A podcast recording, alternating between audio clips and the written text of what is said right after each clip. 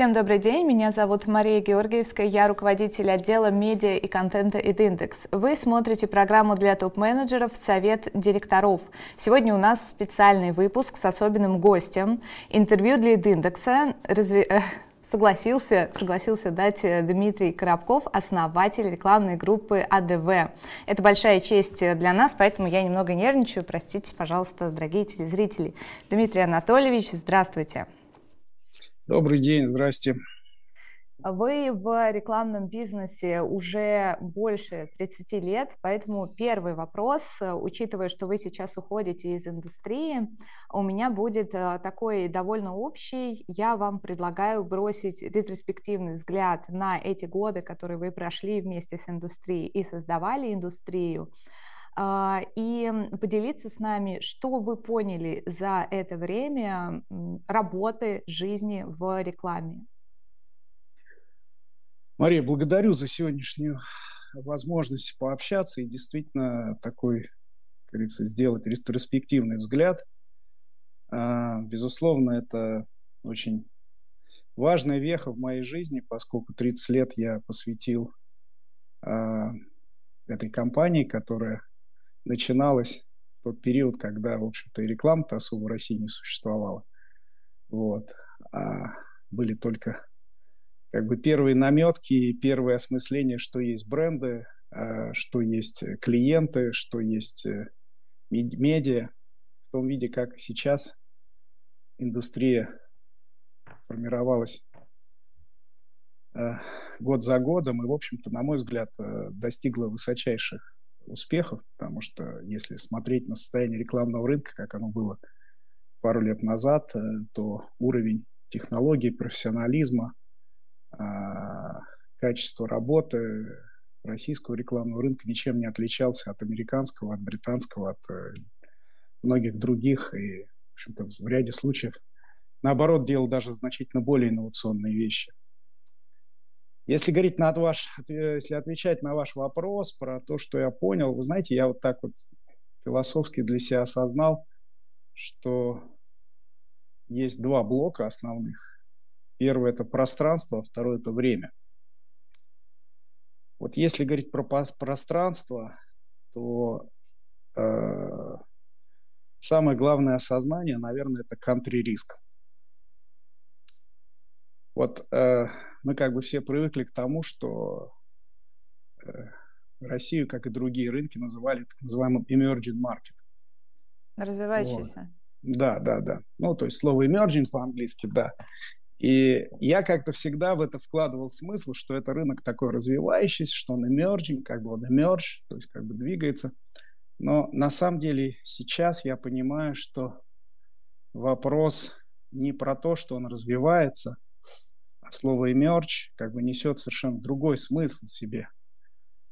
А это по большому счету, насколько стабильной является сама система, а, в которой функционирует та или иная индустрия.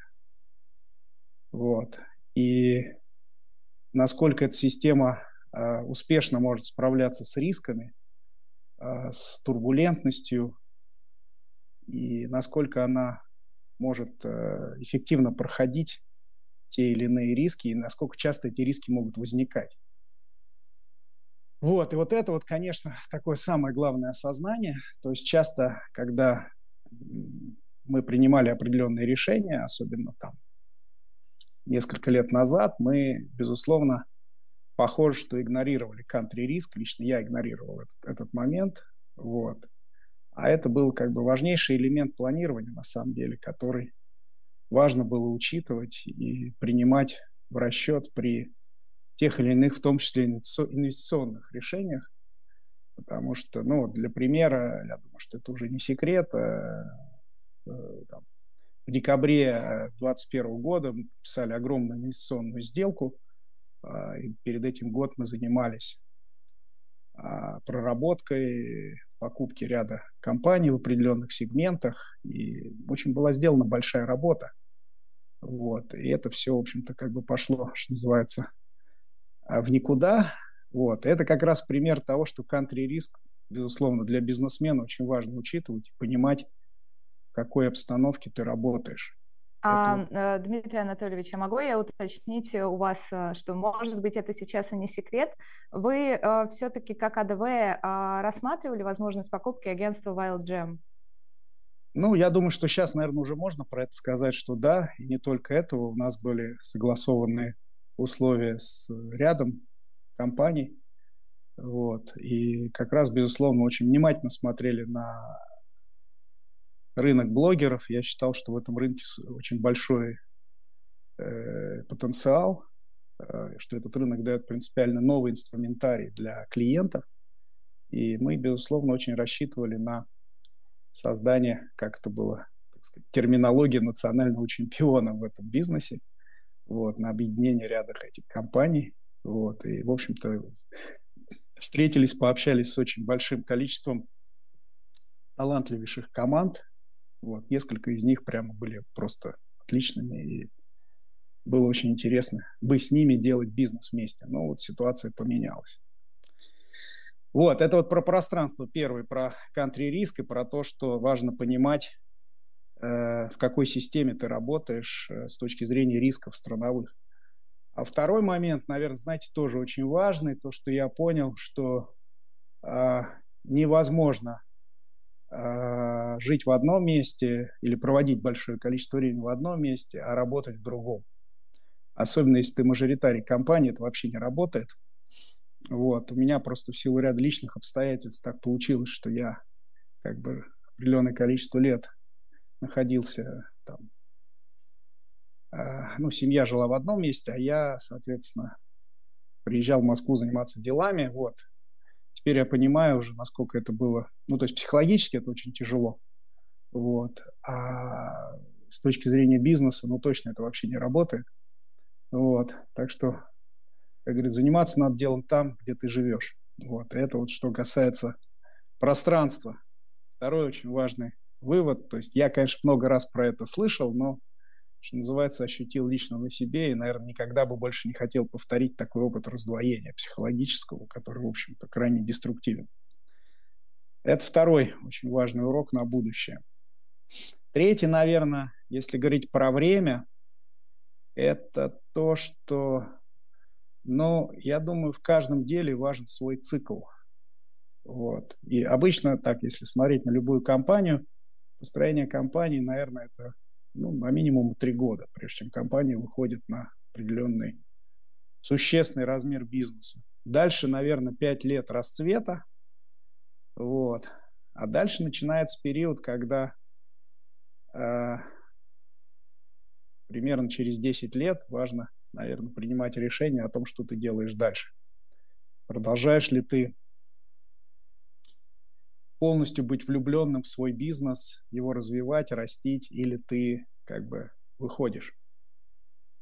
Ну вот в моем случае этот процесс занял 30 лет, но если бы я что-то делал по новой, я бы точно для себя закладывал максимум 15-летний горизонт, потому что, на мой взгляд, после 10 лет Э, ну, другое дело, что был очень активный процесс роста развития на рынке. Но, на мой взгляд, после 10 лет все-таки начинает притупляться острота мышления, э, как-то все становится и так знаем, и так видели, и так все ясно.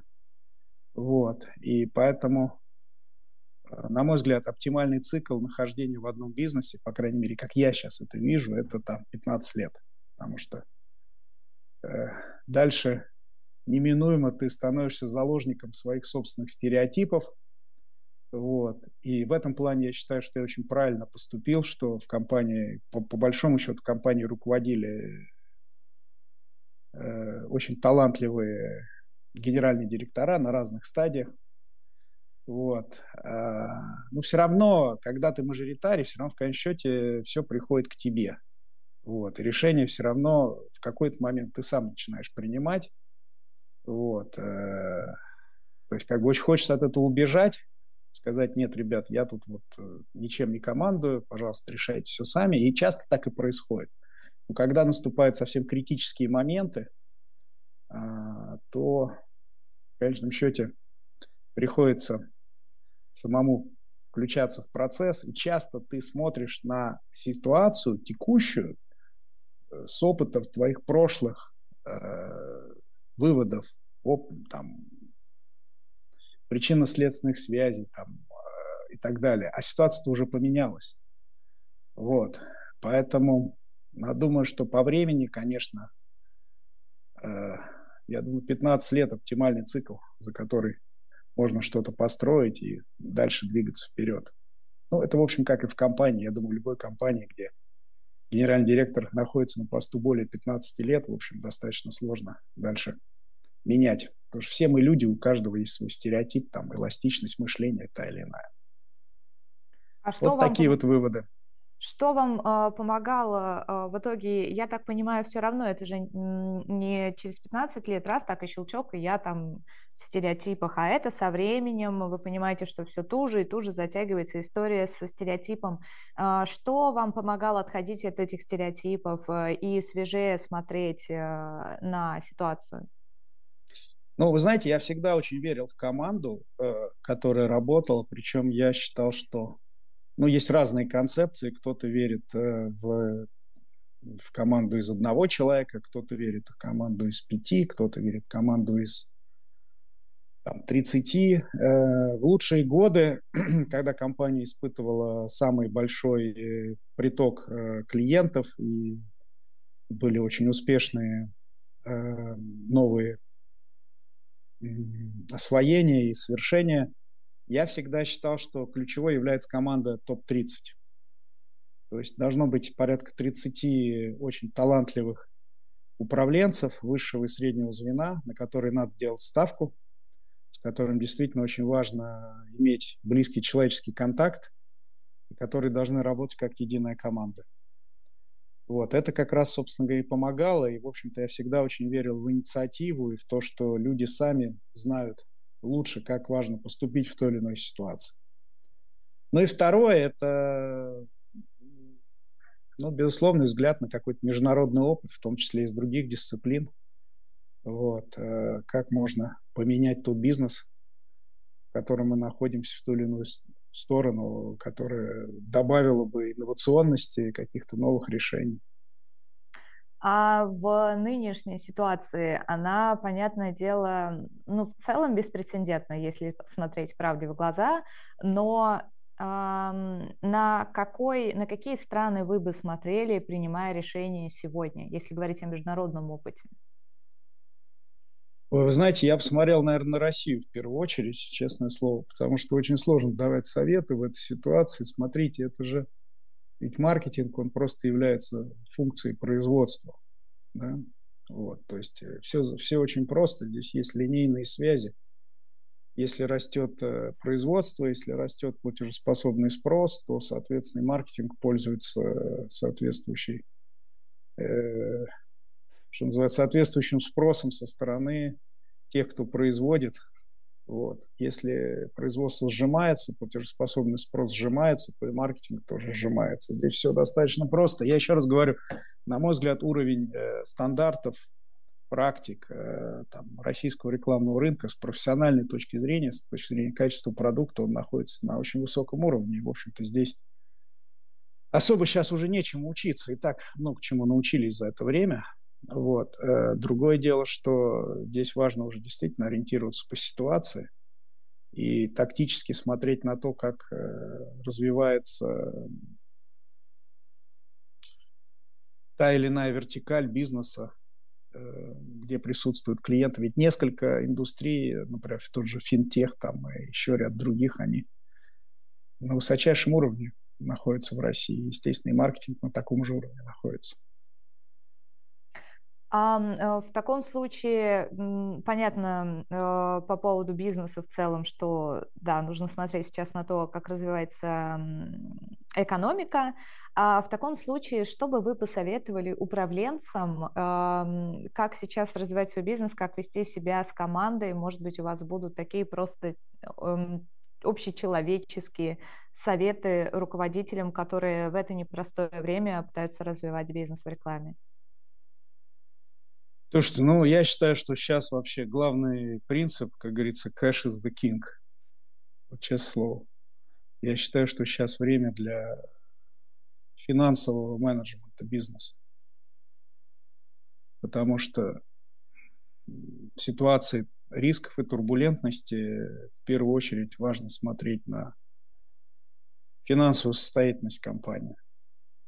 Второе – это игра «веришь, не веришь». То есть э, я искренне рассчитываю, что ситуация как бы будет улучшаться, стабилизироваться. И если есть точная вера в то, что это правильный вектор, то, конечно, сейчас можно, как говорится, по-английски never waste good, good crisis, можно сделать какие-то очень важные заделы на будущее. Вот. Э, действительно сделать прорыв в определенных э, секторах, в определенных сегментах. И мы сейчас видим, как э, развиваются новые российские компании, в том числе рекламодатели, которые раньше никогда не присутствовали э, в медийном поле в том объеме, в котором они сейчас находятся. Мне кажется, вообще сейчас такое время интуиции. Это вообще в целом э, касается не только нашей ситуации, а вообще в целом в мире. Знаете, как тут говорят, что частота вибраций Земли увеличилась. Вот, и, соответственно, все это людям дает возможность значительно больше и внимательнее слушать себя и чувствовать, что для них правильно в данный момент, что неправильно. Я думаю, что сейчас такой вот холодный анализ, это, безусловно, важно, когда дело доходит до цифр и, непосредственно финансовых э, прогнозов, которые, на мой взгляд, должны быть крайне консервативны на сегодняшний взгляд. А с точки зрения возможностей надо просто чувствовать. Знаете, это вот такой поток, который но вот когда свои лучшие решения я принимал именно вот из этого состояния. То есть когда было ощущение, что да, вот прям точно надо сейчас туда идти, это сделать, и это получится.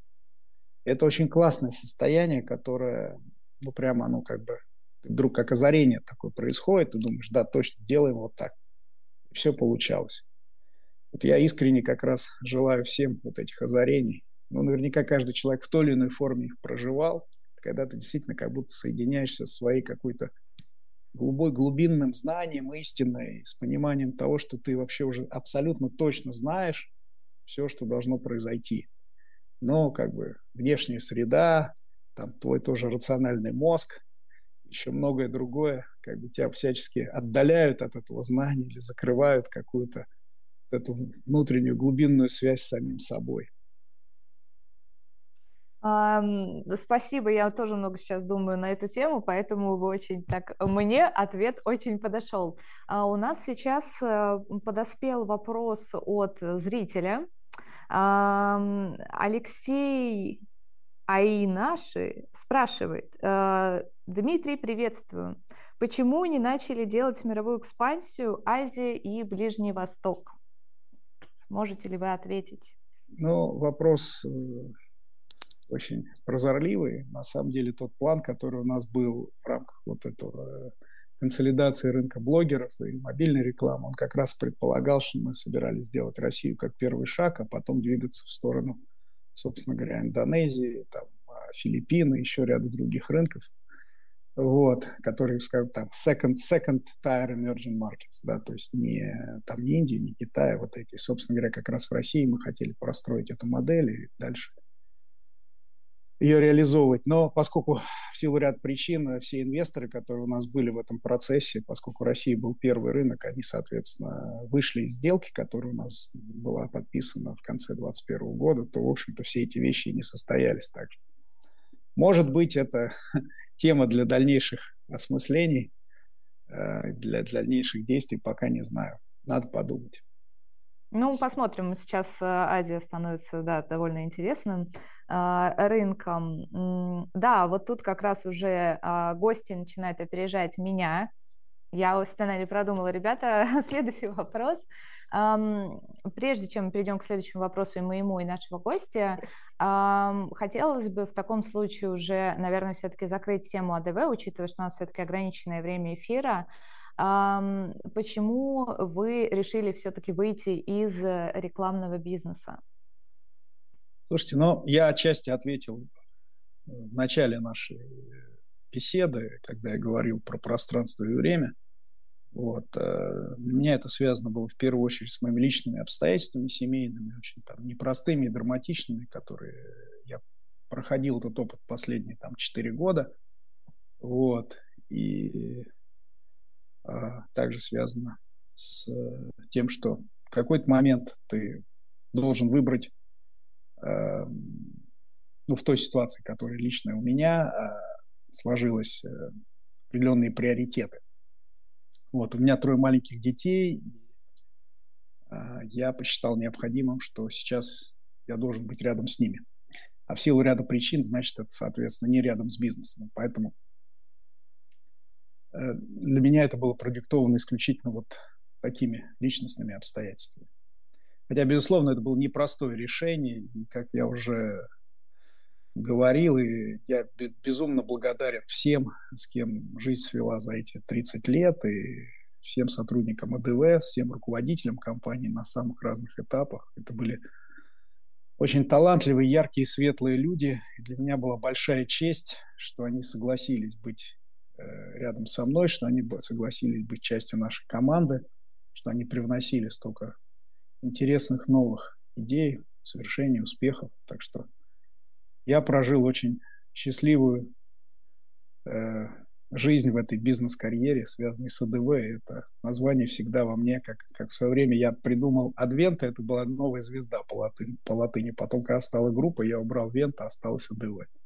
Безусловно, эти слова всегда останутся в моем сердце ну, настроение как минимум у этого названия осталось.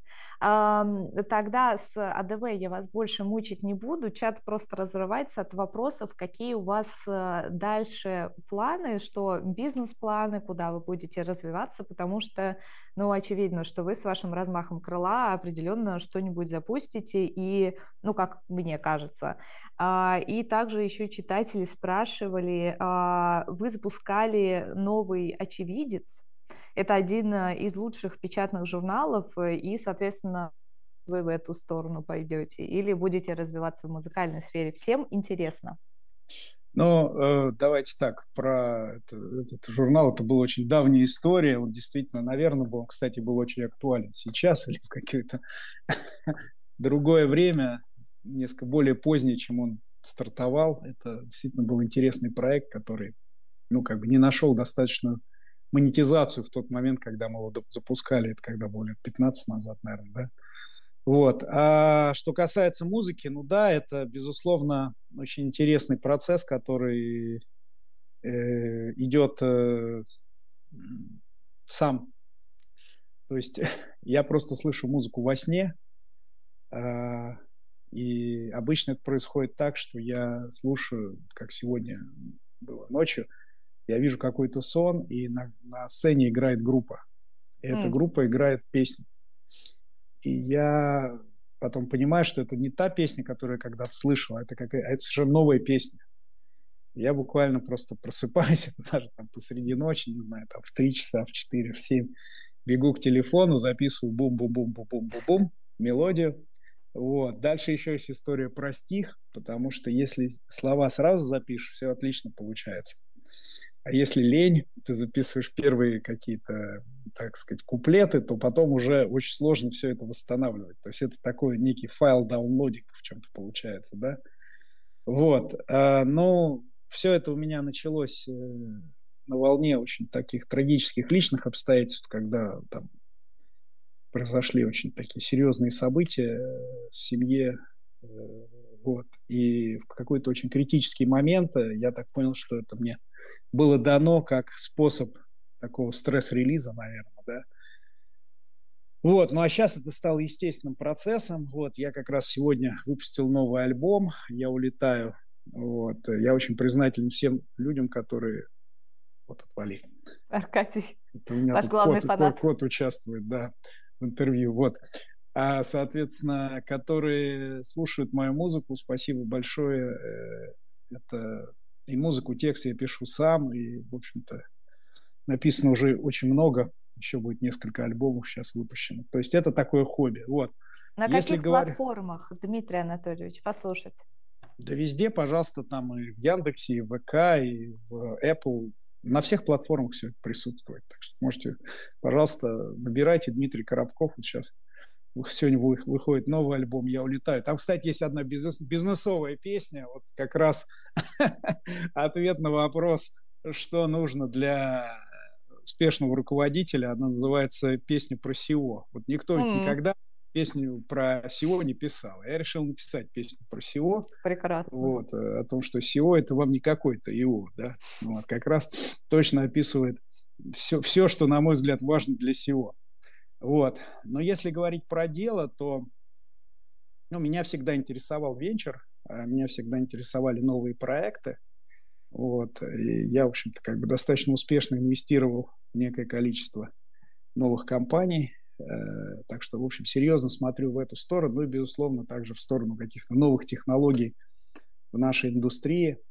Вот. Так что, ну, на данный момент у меня план просто спокойно выдохнуть и осмыслить что важно для меня.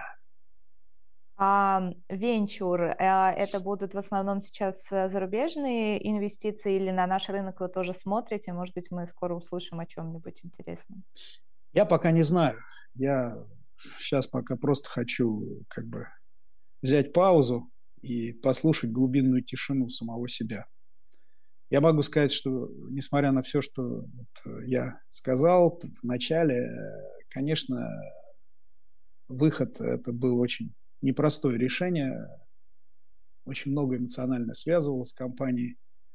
Вот. И сейчас, когда это произошло, свершилось, э, я должен просто, как говорится, послушать глубинную тишину себя, чтобы понять, что для меня важно в текущей ситуации. Ну, вы это, безусловно, заслужили. А скажите, есть ли у нас время на последний вопрос? Да-да, пожалуйста, конечно. А в таком случае вопрос от uh, True Club. Uh, какой кейс, бренд, клиент, клиент стали самым ярким за период работы в АДВ? Слушайте, очень провокационный вопрос. Я а, много раз задавала что... такие вопросы на интервью, но все отвечают, все клиенты у нас любимые. Я скажу так, что все клиенты, безусловно, любимые. Э, есть клиенты, в которых я был больше включен, есть клиенты, в которых я был меньше включен. Я думаю, что, наверное, одним из самых ярких творческих решений, которое было сделано за время э, бизнес-карьеры, являлось э, прошу прощения, если это сейчас будет звучать несколько фривольно, но компания, которую мы делали в свое время для Интербрю, когда мы создавали бренды «Сибирская корона», «Толстяк», вот, это было действительно очень красиво, элегантно и, на мой взгляд, действительно очень яркие решения, вот, а, которые, ну так, звучали. А с точки зрения клиентов, ну, на самом деле, наверное, лично я в свое, очень много времени посвятил клиенту Nestle, вот, и в какой-то момент мы делали для них очень много работы, самые разные, практически всю медийную, креативную часть, и даже в какой-то момент я был удостоен чести как бы быть членом наблюдательного совета Nestle в России. Вот. То есть для меня эта компания всегда была очень близка э, в, ду- в душе, несмотря на то, что мы как последние годы работали не так много с ней. Вот. Но, безусловно, э, я просто помню, что на ранних стадиях э, было очень много сделано того, что вообще обычно рекламное агентство не делает, просто чтобы помочь этому клиенту развить бизнес. Так что я очень признателен всем. Ну, безусловно, конечно, и с Unilever очень близкие взаимоотношения. Столько лет мы работали вместе.